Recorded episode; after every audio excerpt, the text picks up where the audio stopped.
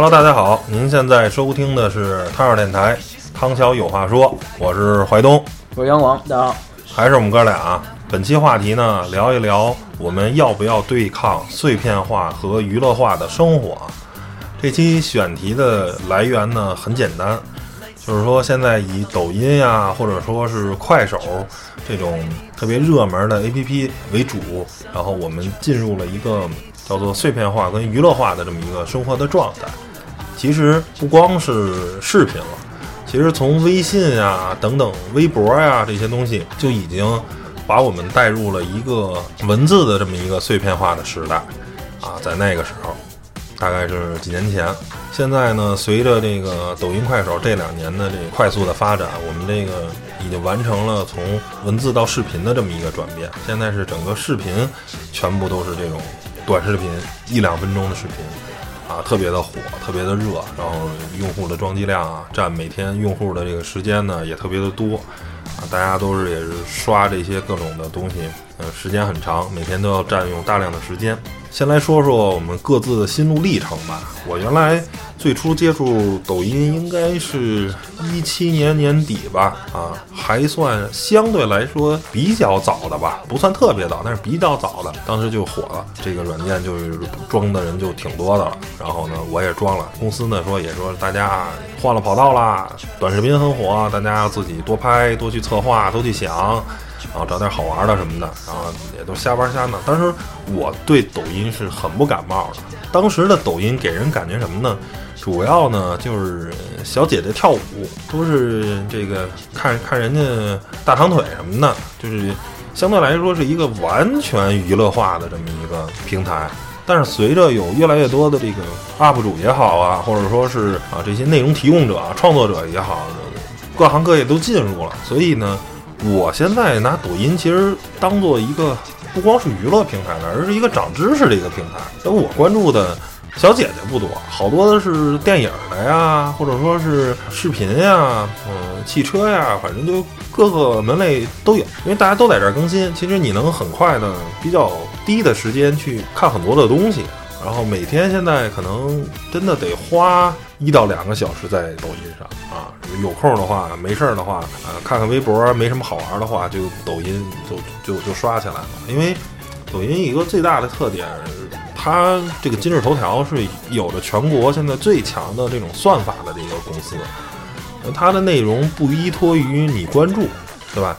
你只要看了一段时间，它会记住你的一些用户的使用习惯。你假如愿意看小姐姐，他就一直给你推小姐姐，你又一直看小姐姐，他你最后那个平台就真的变成了一个只能看小姐姐的了。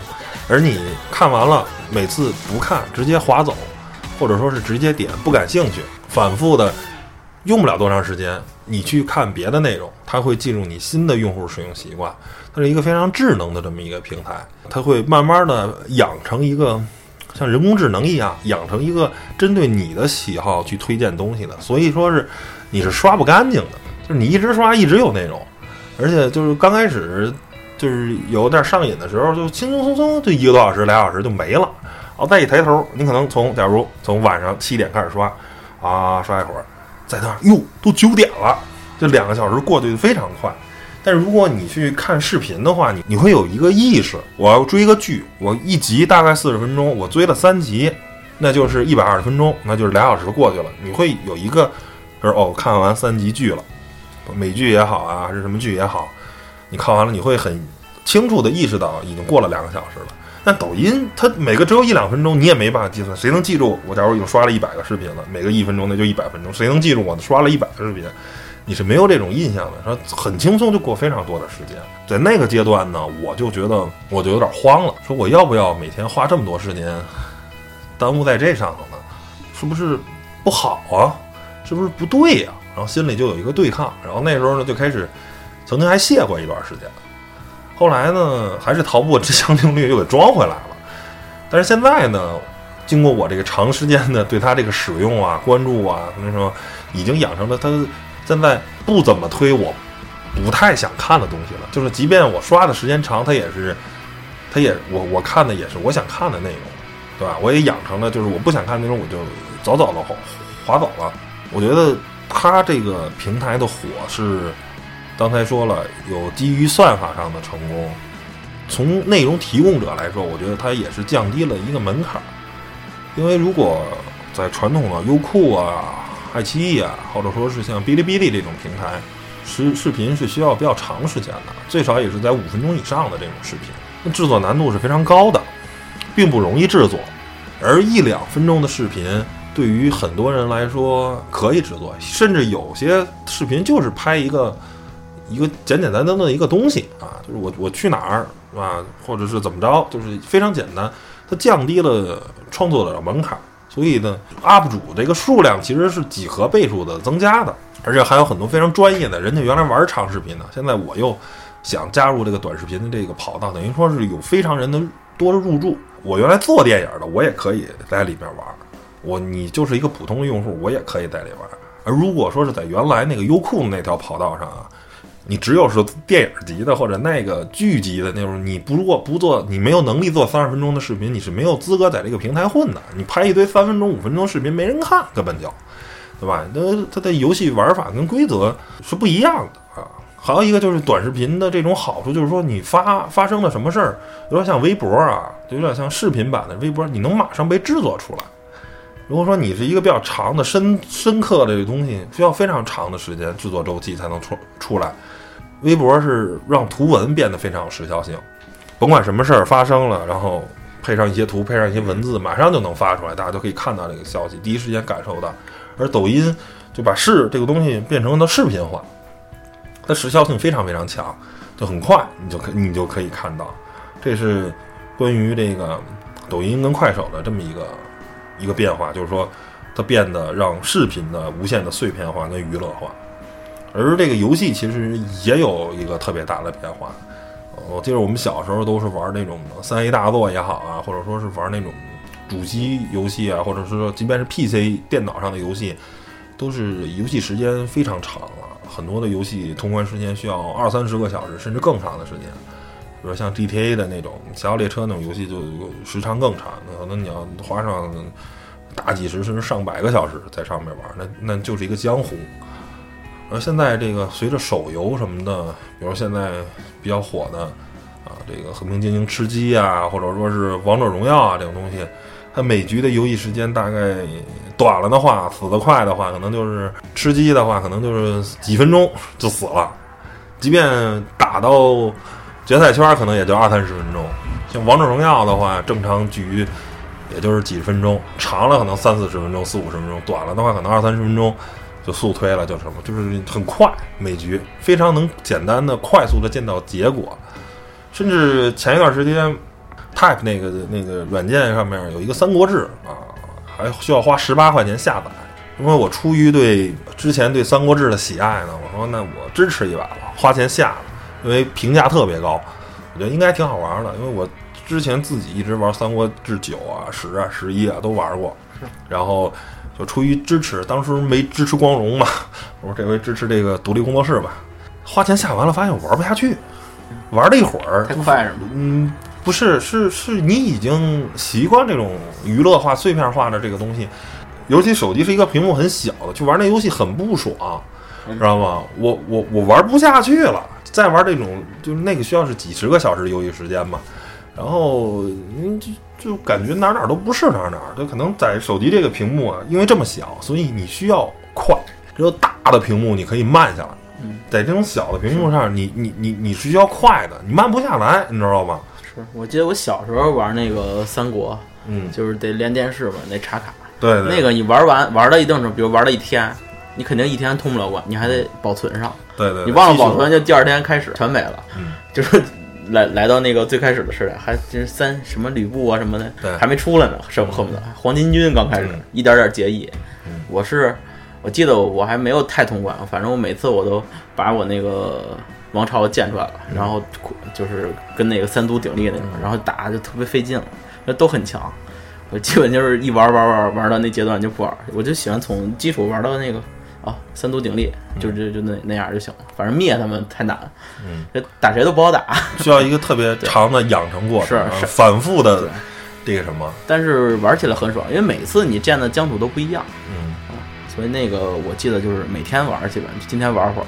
玩完了，一上午要存上，下午玩别的，嗯，第二天接着把那存上的弄出来再玩，对，特别慢。就那个时候你玩游戏，而且你信息的渠道资源，那时候能玩一个游戏就很珍惜。啊，太珍惜了，不多。那是那个叫什么十佳机子，你知道吗？嗯，对。那我们家没有，玩的就是那个小霸王，那好几百块钱。后来我是村里可能有家里有钱的，或者那个小伙伴好这个，有一十佳机子，去他家玩特珍惜，画画面特别棒。玩到中午快吃饭了，不想回家，有时候到家蹭个饭，下午接着玩。对，那你就是很游戏卡很贵，是吧？好几百块钱一盘什么的。是吧？是甭管还得借一下，有的卡还得借。你现在游戏大多数游戏都是便宜，就是我们我们想玩游戏的渠道非常多，对吧？然后很容易搞到，就是大家都不珍惜了。也因为这个时代，所以其实很多游戏制作的并不精良啊，就是其实很烂。然后呢，但是大家都是娱乐化嘛，就是让你有那种及时的满足感。嗯，几百小时的游戏时长，就现在你在走剧情啊，或者什么在手游上，我反正我玩不了那种。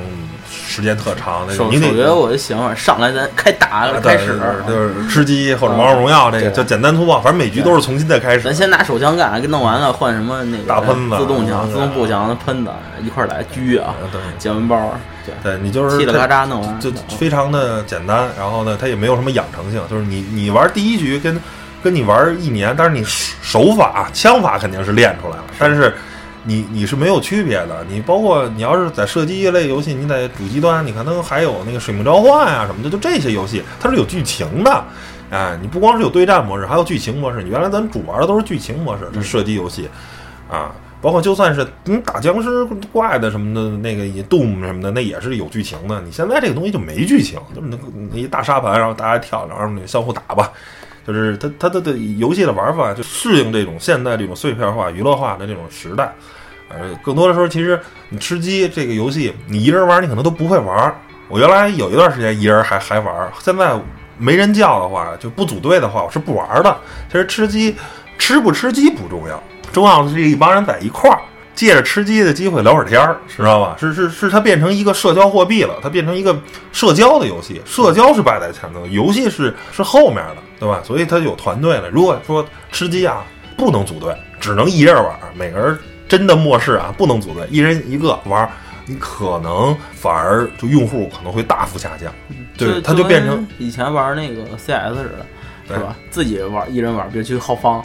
一挑一堆，我 被被被干的够呛，然后就觉得技术如果不好的话，就玩不下去了。你要说大家一一块儿去网吧，乐乐呵，去网吧，比如说组八个人决四对四，对对，梆梆梆一顿 一顿崩，最后剩俩人，他俩单挑，就特别爽。就是你，他他对他其实那是 CS，就是那个时代的社交游戏，对吧？你一人玩可能就不玩了，但是班里男生假如话二十个男生，假如有十个人玩，那就五 v 五对开，或者十个人一块儿。就跟别人十个人是吧？PK 这儿特别乐，就是从周一开始就组局。对，就周一上上学，一一般那个周五放假放假嘛，嗯，然后周一就开始组局，谁谁谁去去玩，就不不光自己班的，别的班的也叫，然后凑人，最后去网吧门口 二十多人，我操，然后一块儿一块儿进去，这帮人玩那个什么 N 二 K，那是二 K 九还是二 K 八？那是挺早的，玩那个，我们这有一帮人可能组队玩跑跑。然后剩下一帮人玩那个 CS，CS 就就都包了，然后大家换着玩，CS 玩腻了玩跑跑，然后跑跑玩腻了的玩 CS，就换着玩，对，就挺好玩的。那阵儿就是，也是就大家一块儿哎聚会儿，然后去那个那阵儿我记得那个网吧那儿有个地下，要一个那个一大盘子麻辣烫，我们 就是 巨盘儿啊，一人出五块十块的，然后吃，对，一人点点碗面，然后一块儿吃。对，挺好的，一社交的一个。对，它其实变成一种社交的一种形式了。本身玩游戏不重要，重要是和谁一块玩游戏是啊，变成一个这么一个东西了。然后呢，关于现在这个碎片化或者说是娱乐化的这么生活的一个思考，咱们嗯更延展一点啊，我觉得它形成原因是很复杂的啊，并不是说简简单单的一两项原因就造成的啊。首先，我觉得是。大家的这个工作时间，现在其实很多行业或者说很多人，你的工作时间是模糊的啊。之前也跟齐哥、跟李超聊过一期九九六工作日什么的，就是说，因为有了微信、有了钉钉以后，我刚开始零六年、零七年那会儿上班的时候，当然也有 QQ，但公司因为不让用，所以说是我是上班很明显的会有一个区分，九点上班，六点下班。我的工作日就这八个小时，这八个小时我要看邮件，我要去处理公司的事儿。六点一旦下班，我没事儿了，我一旦回家，我跟公司工作是完全隔离的，切开了，切开了，没有关系。我在我在家连公司邮箱都登不上，是啊，那需要公司的 VPN 去连的。我即便想工作都工作不了，只有经理当时配的是笔记本电脑可以处理，像我们普通的员工都是台式机，是不需要处理，是割裂的。OK，那那时候工作的话，如果我想玩这些大的游戏，我还有时间玩，你回家嘛，对吧？我说玩三个小时或者玩四个小时游戏，或者说是你甭管看什么，或者说哪怕追电影、看剧一样，你有大块的时间，整块的时间是可以去干这些事儿的。现在不是了，叮叮一响，完了，领导派了一活儿，你甭管什么行业的，是是写稿啊，是搞设计啊，还是什么时候有事儿处理，完了，你的工作的时间它就被切成碎片化了。在家吗？对，在忙吗？都不会，肯定不会在忙吗？或者有事儿吗？在吗？你就说没事儿。砰就过来一文件，哇，一堆要求来吧，然后你就需要事儿要处理，就大家都是这样的。那你的碎片就被切断了。你原来可以有两个小时，每天我可以拿出两个小时去玩游戏也好，还是干嘛也好，你现在没有了。最好就二三十分钟玩点荣耀，玩着玩着，砰，领导发一个在吗？赶紧一回啊，在呢啊，有些事儿处理行，我知道了。这局玩完了就赶紧得处理事儿。你玩那种游戏很明显就不行啊，你你你搞不定，所以。从工作的时间让你没办法。第二，我觉得就是说手机跟啊四 G 网络也好啊什么的，就是这些东西的普及。原来吧，你想玩游戏，你得打开电脑或者接上电视主机，哦，或者是你甭管什么，或者拿出这个 PSB 啊，或者是更早的 GBA 啊，它是得有一设备的，而且这设备只能干这个，通常干不了别的。而现在这手机大一点，拿了就就就。就吃上机了，就微信登录。以前我还得把账号写纸上，我怕忘了。现在就直接微信登录。后来那个 QQ，腾讯不是老出游戏什么穿越火线嘛，直接拿 QQ 号登录，都都不用不用那个一键打通了。对，以前那个真的有的那个，我记得玩跑跑还玩什么，那那个账号密码，我有一号练的级，反正刚刚练起来了，然后就给忘了，然后还重重新重新申一号，后来 把账号啥都忘了，所以。就是说，随着手机或者说是四 G 网络啊什么的这些，就是大家随时，甚至现在就有些时候 WiFi 不好的时候，大家是把 WiFi 过了接 4G 玩，对对对吧？有时候 WiFi 不稳定，对吧？？4G 还比较稳定。哎，对，或者在酒店啊或者哪儿的时候不稳的时候，大家是用自己流量，因为便宜嘛，也又快。然后这些是土壤，又造成了你或者你去刷抖音也好，甭管你干嘛，其实这些东西是基石，你有了这些东西，你才能。然后呢，还有一个我觉得就是说。这个可能是比较敏感的话题，就是说阶层的这种固化，包括日本的这种御宅族文化都是有影响。现在这个可能慢慢传到了中国啊，年轻人可能有些时候就跟老说的是，法拉利或者宾利、劳斯这种车，你要出生的时候能买得起就买了，不然一辈子就没戏了。这个其实背后说的就是阶层固化的这个问题，就是说，OK，你生活生在一个有钱人家庭，你可能这辈子只要你努力，你你大概率可以。继续成为一个有钱人，而如果你是生活一个普通家庭、一个穷人家庭，你即便很努力，你可能都很难完成一个阶层的跃升，对吧？那如果我即便很努力都不能完成阶层的跃升，对于大多数人又没有那么多的毅力和这种决心的话，那就享受生活吧，是吧？所以，因为阶层固化，就会导成了像这种享乐主义的这种盛行，做一个精致的穷人，是吧？反正也就这样了，你何必呢？我没有必要把自己搞得这么累，对，包括差不多就得了。现在的商家呀什么的，都是推出这种，比如贷款啊什么的。嗯，你像比如奔驰，嗯，像北北京这我了解到奔驰四 S 店，你买车花不了什么首付，零元有时候都能提。嗯，你就把你的社保啊，把你的一些就是证明你能还上的这些。你的收入可以去去 cover 每个月的这个最低还款额，零首付提车就奔驰就开上了，是吧？就就很简单。还有买网上买东西也是，这苹果手机买不起，月供啊，那个几百块钱是吧？几百块钱拿走，对，几百块钱买拿走了，分期慢慢还呗，再用呗，是吧？它就就开始这样，所以因为阶层固化导致了这种享乐主义盛行。也是导致了大家这种碎片化、娱乐化，就是嗨玩起来吧，反正也就这样了，对吧？就有点世界末日了。如果明天是世界末日，那大家谁还不 happy 起来啊？是，干嘛还要苦着去工作，对吧？就那种感觉，就反正我也看不到我完成阶层跃升，我就差不多就得了吧。那与其我说我刻苦的去学一点东西，不如花那时间去娱乐娱乐，对吧？对，所以这个东西也是一个土壤重要的形成。这种生活有没有好处，或者说是这些东西有没有好处？我觉得它肯定是有好处。比如说刚才说了，这个门槛低了，不光是对于创作者是门槛低了，对于消费者来说也是门槛低了。你甭管是图文还是视频，首先你看一个一万字儿的文章，对于很多人是没有能力看下来。他你你需要时间或者耐心，你你耐心，包括你能不能读懂。就是一万字儿的话，它不可能是写一万字儿的废话。对吧？它肯定是有一些内容的话，它可能非常深邃，你需要反复的去细品，或者是怎么着，或者说更更更过分的是，就是直接是一本书了，二十万字、三十万字，哎，它是有非常高的门槛的。而随着这个碎片化呢，大家文章就变成一两千字了，视频从半个小时、一个小时的东西就变成了十分钟、五分钟，甚至现在一两分钟，我就给你讲一些核心的点，让你看一大概齐，对吧？那这个东西门槛就非常低了。一般人稍微受过九年义务教育，或者稍微再更高一点的教育，大家都能理解了。啊，你即便是一个很很外行的东西，你你也能看懂，对吧？就是说，即便然后我对汽车感兴趣，我对时尚不感兴趣，你让我看一四二十分钟的时尚的这种讲啊，趋势什么的，我看不下去。但是说就一两分钟的，给你讲讲。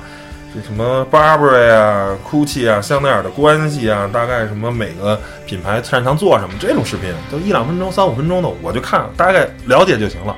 我也不求甚解，我对时尚没有兴趣，我不想知道这么深入的东西。是啊，我就稍作了解。那其实很多人对于这个东西都是同同样的道理。那个抖音上就咱前几天老老看那个虎哥说车啊，是吧？大部分的豪车我买不起。是吧？我可能大街上我都没怎么见过，我们家小区也没停过。可是我我可以看呀，我看看这车哦，能敞篷，哎，这车哇，好几亿，对吧？我就过过瘾得了，对对吧？你就是说说到虎哥啊，虎哥这个在抖音上有两千多万粉丝啊，咱不说别的，就以粉丝的数量级，他是超过任何一个汽车圈的 KOL 啊。汽车圈的开花在单平台大概就是几百万就到头了，对，比如说像陈震呀、韩露啊，都三五百万的粉丝都到头了，就已经很已经很很很顶级了。对对呀，太顶级了。汽车在在微博上，微博上已经是粉丝最大的。那那他他在抖音上，虎哥有两千多万的粉丝，这其实他已经跨圈了。他这个东西，像陈震跟韩露拍的东西，还是给汽车迷看的，嗯，是给汽车爱好者看，还是有门槛的，有门槛的。对，虎哥拍这东西，他是给所有人，只要是个用户。哎，你就看一个东西，就一两分钟了解一款车哦，甭管是什么葛的车呀，还是潮流车，大概了解一下，我也不求甚解，对吧？包括其实虎哥本身对于车的了解可能也没有那么深，反正肯定是不如陈震跟韩露懂得多。那他也讲不了那么深，那我就浅着点，用点更话，他来了，他来了，对吧？然后用点很这个有意思的这种话语，都。其实就像我刚才说的，他完成了一个就是我不懂时尚的人稍微了解一下品牌，这个等于在汽车领域也是同样如此。对于我不太喜欢车，不太懂车，你说点我大概的一了解，他就我不求甚懂，对，他是入个门，其实就是一个展示。就比如说那怀东，你看，哎，我这儿买块表，哎，多少钱？两千。你看这表什么样？我我比如我说怀东，我给你讲讲这表它是怎么设计的，怎么着？你一听懵了就。我说你看这表多少钱？两千。哇，两千！哎呀，这表还不错。我说这表两万。啊，六十万，对吧？你就是从这个价格，从这外观什么的，咱简单聊聊一下，听个乐呵就说不赖啊，就俩人一聊就行了。比如我说怀东，我给你解析一下这表，哪个哪地儿产的，怎么生产的，我没兴趣，完了，没兴趣，完了，懵了。人说 那个张雨绮那在那个美人鱼里头那个八百万那块表，对吧？你也没有兴趣知道看，就知道叫什么牌儿，然后为什么值八万？哦，人镶的满钻哦，因为都是钻石，所以贵。行了，你知道到这儿就可以了。OK 啊，剩下具体那个品牌历史啊，然后那个钻是怎么挑啊，然后制作工艺，机芯用什么？你既听不懂，你也没兴趣知道，对吧？就成为一谈资就行了。因为大多数，而且就算是消费者，他也没有很多人是因为我是喜欢它设计啊，或者说我是喜欢它这个品牌什么呃品牌当然一方面，喜欢它的什么怎么生产怎么制造的，你就告诉我多少钱就行了，我就想买那个好的贵的，我的预算五十万，我挑一个，是吧？这几个哦，这绿的我喜欢，行了，带上就得了。其实大部分人就是这么买东西，没有人说啊，我说我一定要买哪个品牌，哪个哪个小镇生产的。但是也有，其实，但是我我认为大部分有钱人，就是就是看看中一个型，人就买。就我自己感觉，对，就看一个。我我我我我觉得我得意，我我我看着他舒服，我就得着得着了。对对对，就是看的人，其实大部分人爱好者，比如咱咱俩关注汽车，就比较喜欢那个品牌，比如宝马什么的，就是咱们就每天在看，其实也没有在买。但是我我是喜欢这个，但是真正买家的人从来不关心这些东西。对，因为呃，像我同学有做销售的，有的在那个奔驰卖车，奔驰四 S 店，也有在那个宝马四 S 店卖车的。因为他们那阵卖车的时候，我记得是一四年吧，那阵也赶上好多地儿那个拆迁，拆迁了不是有钱了吗？像朝阳区啊哪儿的那些，就是离城里近一点的，他们拆迁给的也多。就卖卖宝马那哥们儿就说，他说他以为开始是买宝马都是那些什么高级白领老小老板老板呀什么的，后后来其实一去都是穿一踏老板去，多少万呀？五十万，那来五系，来一七系啊，行了，呃，开走了。不说跟买菜似的，反正也差不多。我挑一个这个白的嘛，白的，来来一那蓝棕棕内饰了啊，对什么的，黑内饰走走了。你不用跟他讲四驱呀，这宝马没信号，我也不想知道。不用，我就是想买辆宝马。是吧？其实就之前我跟你说，我买就是今天我买这个 iPhone 这手机似的。其实其实说实话，我对 iPhone 不是特了解，但现在我也使不了太多它的那个功能。我唯一为什么买的就是因为我想买一苹果，想换换换换门儿。对，想换换那个换换思路，换换那个使手机的感觉。因为老使那个安卓了，不是说安卓不好，你老使一个你就想换一个。尝鲜儿啊，大家都有这种尝鲜儿的。其实不用你告诉我苹果有多好。或者说它 iOS 系统啊几点几啊多少什么什么这功能那功能，我根本不想知道，我就是想买一苹果而已。嗯，是。然后还有一个好处呢，方便了，就是说因为刚才说的这些东西，大家可以随时的去看。原来你甭管是电视啊或者什么，你想了解的话，还是不是很方便，对吧？嗯，现在随着这个这手机就是随身携带，随身就看，这个方便不用说。还有一个就是说广撒网，就是刚才我说了，因为 UP 主多了。原来呢，你想看那么多东西，它没有那么多东西，或者门槛比较高。现在是所有人都在玩短视频，都在玩玩玩这些东西。你能看到很多，就原来就说我对表这个东西，我都不知道从哪看。是，就是就算从哪儿看，写的文章也是太专业。对你，我根本根本读不进去。就是现在最火的一个玩抖音的一个表主叫大能啊，永永远都是半死不拉活那种屌屌的样子。然但是你看很多啊，他讲那些表就是。反正一两分钟，你大概有一个了解就够了。这对于普通人来说就就够了。所以就是你感觉自己能听明白，但是对你虽然不是特懂，但是你起码了解了因为关键点。核心他讲那些表，你也不会消费。是随便一个入门级的，你说劳力士绿水鬼那种东西，也要三四万块钱。这对于一般人来说，也绝不是他的消费能力所所所那个什么的。所以你。说白了，看那些东西，大多数人都不买，买的人是不看的。对，所以你当时，但是你得知道这个为什么叫绿水鬼啊，是吧？是啊，或者说你买了个表，比如我有钱啊，我说买一十万块钱表，我就觉得这绿色好看，是吧？我就戴上了。可是我都不知道是它它，我顶多知道它是什么牌的，比如它叫水鬼或者什么的，但是它具体有多牛逼不知道啊。那天我在抖音上一刷，哦，我这表还能这样。对，就跟就跟我我那儿有一块表是那个卡西欧的，我一直搁那儿，我就是好像不是谁送我的还是怎么，就是新新的，对，得了一块，我我想不起来了，我也不知道多少钱。有一天我就翻出来了，正好一哥们儿啊，他就是也是干那个代购的，像微商那种，然后我就问问他，你知道，我就问出一个关键点，我就我就我就满足了，对。他说啊，叫什么什么牌儿，卡西欧什么什么泥人系列什么的，反正我也没懂，对？我说多少钱吧，你告诉我。他说那个原来卖一千多吧，然后我就行了，行了，行，我就特爽了，特爽。我也没查这什么这个是这怎么用啊什么乱七八糟，因为我也会调嘛。调个时间啥的，行了，对于我就已经满足了。哦，一千多呢，我是别人送我，我以为送我个一百多的表，后来一看一千多，还行，还挺贵。对，但那就行，我就满足了。我我更不是要知道它怎么造的，或者说它没没兴趣。对，有什么什么表盘什么样啊，什么这刻字都都不重要，我就想知道它多少钱就行。因为你不是玩家嘛，对啊，人家就是说，如果有户外需求，人家真的会去买这种卡西欧啊、松拓啊这种表，人家真是玩家也去研究了。真是玩家他也不会去了解或者去看这些东西，他自个儿就门清一说什么什么，对，去那儿挑啊，我需要一什么表就知道了，就它就它拿走了。但是说这些东西呢，其实也有一些坏处，比如说等于说，就娱乐化本身就是一个坏处，就是太过于娱乐了，而就不严肃，而不去追求甚解了。这就是说，内容变得很肤浅化，就是不那么深入了。就对对对，因为就不就肤浅化有好处，它它可以更普及，但是呢，它就不深入这个东西，因为你想啊，需要两个小时讲明白的东西，他给你两分钟说了，那两分钟他能说什么东西呢？是吧？虽然俩小时就是一些关键点而已。对，虽然俩小时可能说这俩小时不都是高能量的这个密度，对吧？就跟说咱做一期节目似的啊，一小时的节目，你不可能一小时输出的都是观点，这一小时里面可能浓缩起来能有二十分钟、三十分钟的干货，对吧？有说了一些东西，可能有一半或者三分之一的干货。但是如果两分钟把一小时节目就是两分钟啊录完了，咱俩那这这就是一些点呗，就只有点没有面，没有展开，对吧？就是。你懂懂就懂，不懂就拉倒了，就只能这样，是吧？这就肤肤浅，甚至说不严谨。这个不严谨会原理是什么？如果你是本身是大神，那你做 OK 那可以。问题是因为门槛低了，原来是不是每个人都能说两个小时？不是每个人都能说三十分钟。现在是两分钟的话，谁都可以随便白话两。又因为有商业化的这些东西，充斥着大量的特别不严谨，就是随便懂，他说两句嘛。原来制作很难，不敢说，现在谁都可以说两句。对不对呢？反正也就播上了。有些时候你可能会得到一些错误的信息，你以为是对的，但是它其实是错误的，嗯，是吧？然后呢，你要是长时间在这些内容的侵入中，我个人觉得是缺乏独立思考的能力了。说白了吧，你原来要做到大学的学问，而现在所有天天给你灌输都是小学，你天天在接触小学的东西。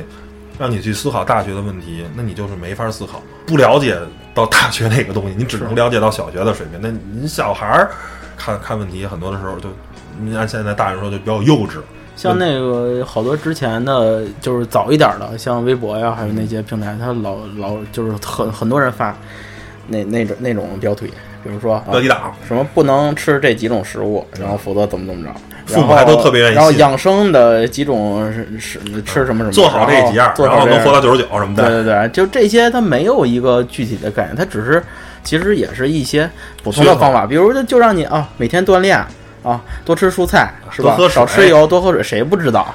谁不知道能活九十九吗？你能告诉我？就是现在就是那阵最开始这些东西，它没有经过一个思考，或者经过那个说专家呀或者也好的一个论证。就是没有人说它是绝对的，但是那阵儿就充斥了很多这些，呃，自媒体号啊，或者说标题啊，对，就嗯，博人眼球嘛。对，不过现在的话也在一点点改进，像那些不靠谱的，或者说一些没有人能论证的这些东西。它就是平台也在一点点的给它过滤、过滤，或者说删了。但是因为基数量太大，是，所以反正每天的那个经常还是能刷到类似的这这种东西啊。每天那个呃头条那个平台就后台都都要封好多号，就是删好多文章，因为真的他们那些观点真的没有办法论证。因为就是这种营销号嘛，主要是吸引眼球，然后赚点流量的钱嘛，所以说。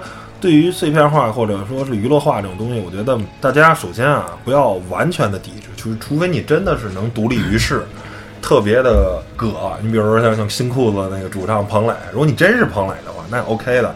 那你又不是那种那个，我觉得去拥抱啊，就首先不抵制，但是不要去沉迷。就是说我现在这我这个抖音，就是说从我从沉迷，包括现在自己在过滤它的东西，现在就都是有一过程。哎，对，就让它还还可以。而且呢，我认为东西是这样，就是说，在你喜欢的领域，我觉得你应该深入研究，多看长视频，多看一些硬核的东西。在你不喜欢的领域，我觉得抖音是好东西，最起码让我刚才我说了，就是时尚或者其他东西，我不想深入了解，我懂个大概，跟人能稍微白话两句，稍微知道，别让自己变得无知。我从一个学前班的水平变成一个小学水平就可以了，是对吧？因为三百六十行。实际上远不止三百六十行，我可能只能把精力专注在一两行上，我不可能三百六十行行行都达到大学水平，没有那么多时间，没有那么多精力，没有那么多能力，你也记不住。但我得了解，你也蒙不了我，倒是，嗯对吧？小蒙吧，最起码你三百六十行，你专注在一两行，那剩下那三百五十多行，我有一个小学的水平就可以了。那小学水平通过刷抖音或者通过其他的一些东西，一其他的一些知识，这种短视频我。稍作了解就可以了，我不需要深入，我搞那么明白干嘛呀？像像我我那个看抖音啊，其实你知道为啥？嗯，我主要是以一个学习的心态，不是说学习知识，我是学习他们是怎么在做这个短视频，或者说他们有什么变化，比如关注这说车的，或者关注说美食的。我看每几家他有自己的什么特点，就是我的兴趣是这个，不并并不是太关注它内容啊，教我怎么做菜。他那好多有的人拿大锅什么炒的，我你你再教我怎么放这调料怎么切，我也炒不出那味儿了，你知道吗？然后主要是我是看他的那个，哎，他怎么做的这视频，或者说他这个语言呀，哎，他怎么写这个，他这个语言特有意思。就是我是以这个心态，当然每个人看这个东西心态不一样。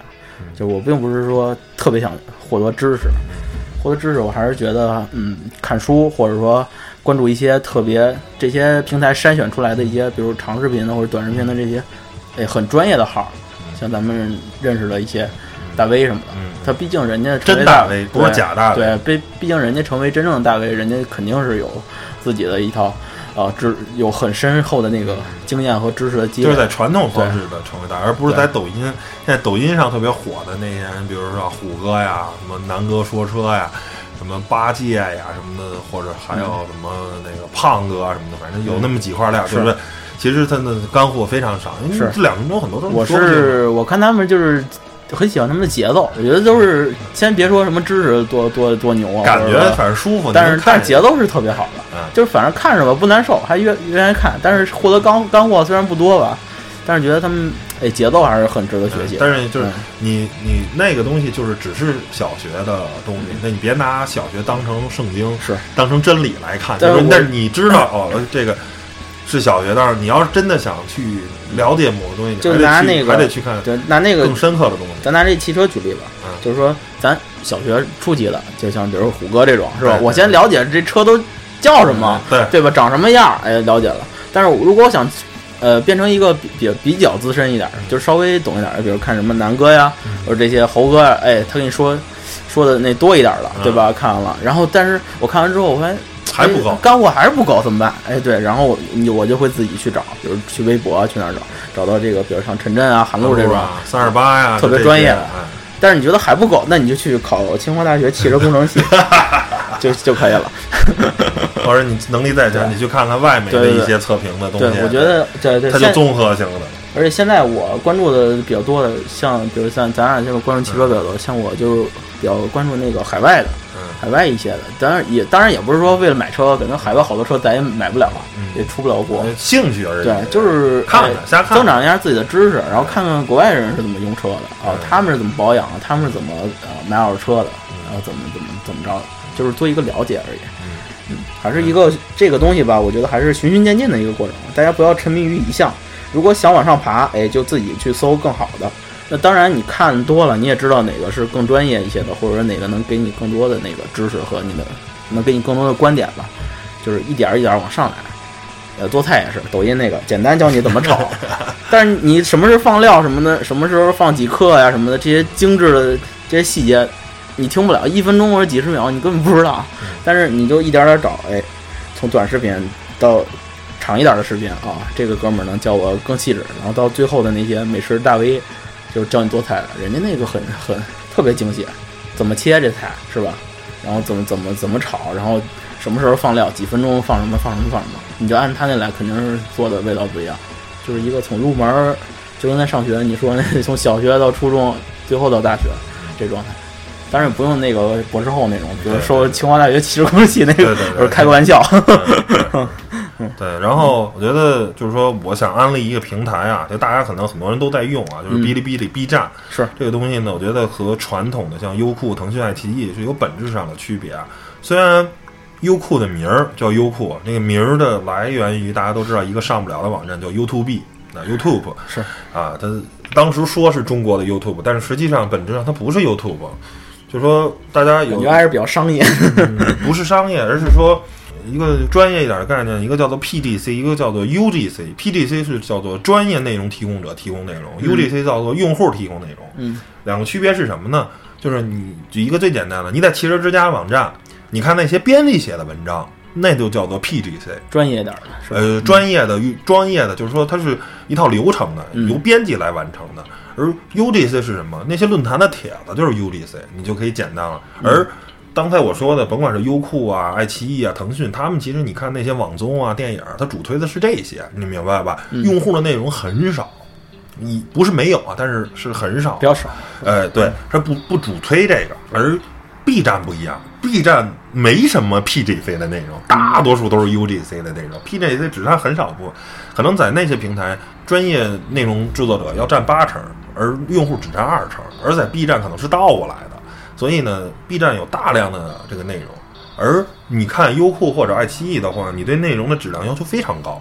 对，因为它大量推网综嘛，推推电影这个东西，你对画面、对你的制作的东西，你会有一个门槛，你的门槛是非常高的，你你就是你不能差太多。我现在不是那个 HDR 加 4K，我都看不了，幺零八零 P 我都有点不太接受了。因为充会员嘛，充会员就那个门槛越来越高，越来越高。不光是画质的，是而整个你的节目的流程制作，而这些东西对于很多小的团队啊，或者说是。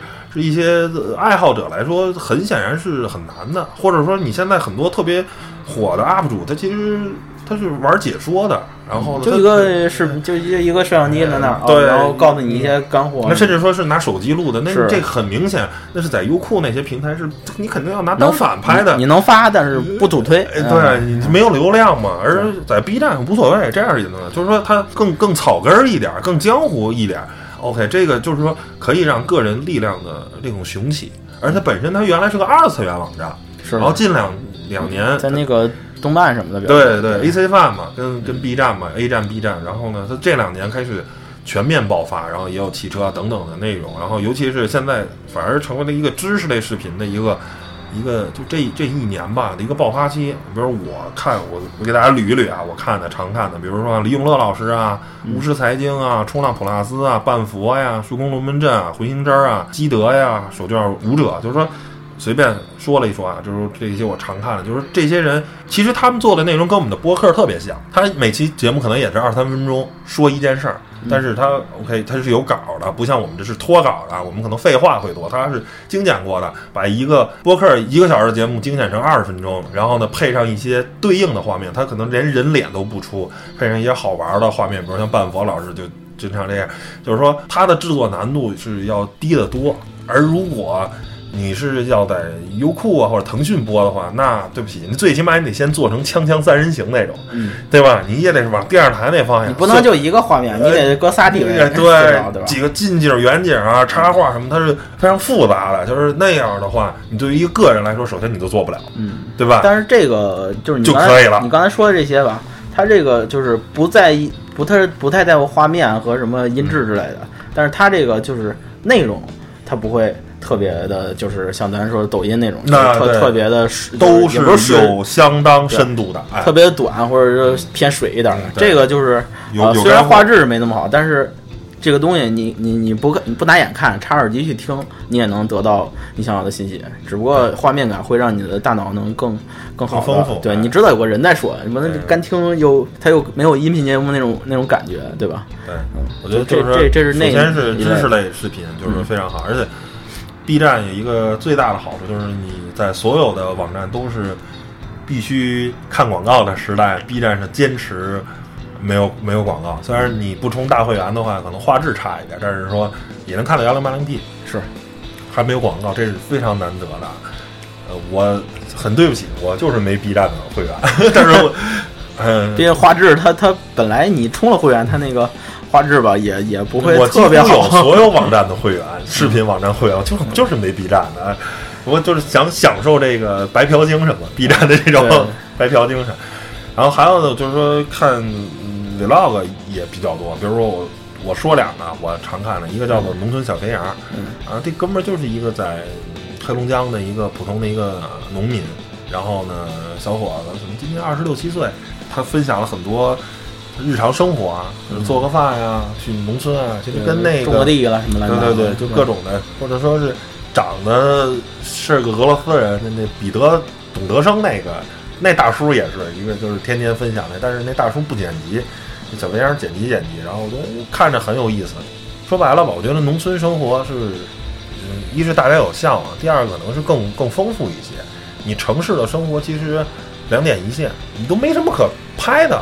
你这一个周一到周五是一样的，还有局限性。比如说，怀东今儿咱俩想拍个烤串的视频，然后不让烤 只能去饭店拍。你顶多拍个吃播啊，今天去哪个饭店了，点了什么串儿。你生活不不够丰富，就吃。你生活的是是比较，你每天就朝九晚五上班嘛，晚上炒个菜，这个东西。嗯，对吧？你很很显然不如人家那个生活，哎，选择选择性多。比如早上起来，人家会，哎，我去把捞个鱼，看看我昨天那个挖个野菜啊，昨天那个放的那个渔网那进鱼了吗？哎，这咱就弄不了，咱这人早上起来坐地铁上班，看看地铁堵不堵 那个公交公交那个几点来啊？路堵不堵？就是你 相对来说可能就没人。还有一个那个也是。十万个阿拉蕾，大姐在北京租了一院子，装修特别漂亮，像民宿一样。就说，哎，你看这些东西就很很有意思。他每天给你分享一点一一点他的生活的点滴。其实这种东西它也没什么干货。你说有干货吗？没有干货。他这个虽然也是短视频，但是他这个不是干货类的短视频，人家只是一个展示性分享的短视频。就是你觉得特向往，哎，你看这，你就是看看装的特别棒，哎，你看农村院子，对吧？谁都知道也不贵租金，但是你能人家当然也花了不少钱啊，就是装修像一民宿一样。那很显然住在那样的房子里，肯定要比你住个楼房或者说住个农村破院子更值得了。对，更舒心一些。对对，我觉得放松就非常好。就是说你看点这个东西，像 B 站这种文化什么，它这个有点像湖南台那个《向往的生活》那种感觉。对对对对，就是让你哎。看了之后，哎，更舒服啊！向向往自己可能也，比如在梦里，在回忆中，就是我我，哎呀，我也住，我也想住一这个，就是呃，哪怕你实现不了，但是你看了之后，心情会很愉快，因为你很向往。这种向往型的，像小飞扬，还有这个阿拉蕾这种，对对对对，给你一种向往。这东西围城嘛，就是你你你可能小飞扬还挺羡慕咱们在住北京的这种大城市生活，但是你就觉得哎，农村这生活还挺有意思，其实过不一样的。我是很有共鸣的，像那小飞扬那种，因为我小时候都在那个山里长大，也不算农村吧，山里都没有没有农 没有农村，农村人家有大大把的地，我们那儿我们那儿的地都是荒的，你知道吗？那阵儿顶多夏天种点黄瓜，乱七八糟的。就是很有共鸣，我也向往他的生活，因为我们那儿像北京山区没有东北他们那个农村物产那么丰富，人家那黑土地有的是水，种什么都长。我们山区还缺水，是吧？你你种什么能长，但是没水，水少，对吧？长不多。对你没像不像咱们东北那边物产那么丰富，而且种的东西啊，吃的东西也更丰富一些。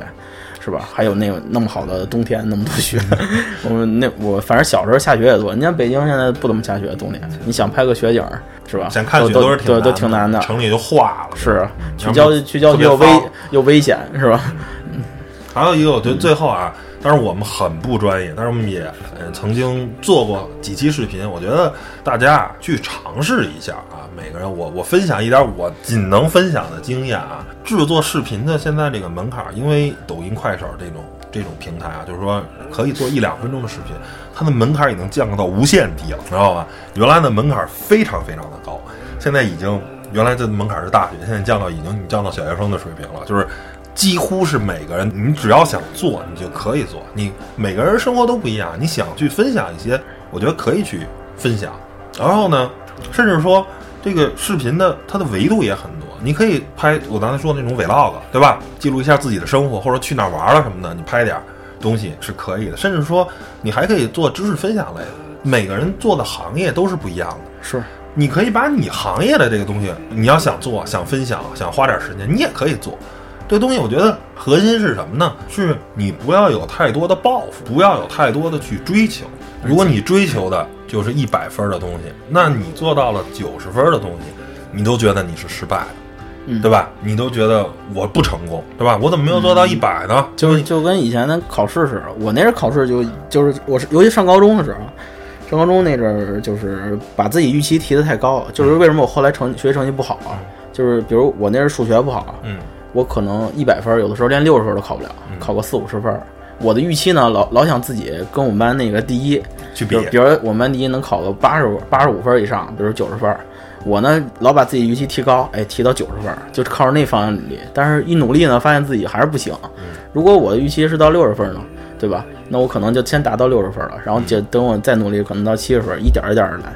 就是那阵像学习一样的，像做视频。而且我的预期是先到张艺谋的水平，是吧？那你这个这辈子可能都够呛。而且我可以很明确的说，对于大多数普通人，你想通过自媒体通过视频、短视频创业，几乎是零的可能性。是你别想说你能成为 KR 什么，几乎不太可能。你能成为的人都是，要不然人特别懂，要不然背后有特别好的团队。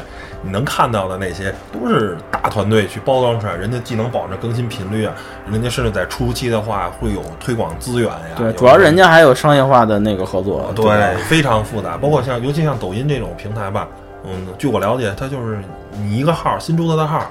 你发十篇或者十五个视频，如果你不火，那这号就废了，就再也火不了了。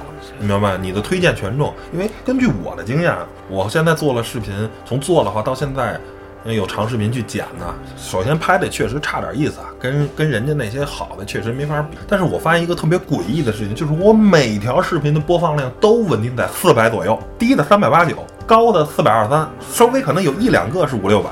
这个事儿你没法理解，为什么我每个视频都在四百左右这么稳呢？那这所谓的限流了嘛？就是说他只给你推到这个数据，然后他就不推了，别人就刷不到你，因为他是靠算法嘛。我可以理解，我每个都是零或者都是五八，就这个数据我是可以接受。就我每个都有四百，还不是完全没人看哦，有人看，但是到四百就再也不涨了。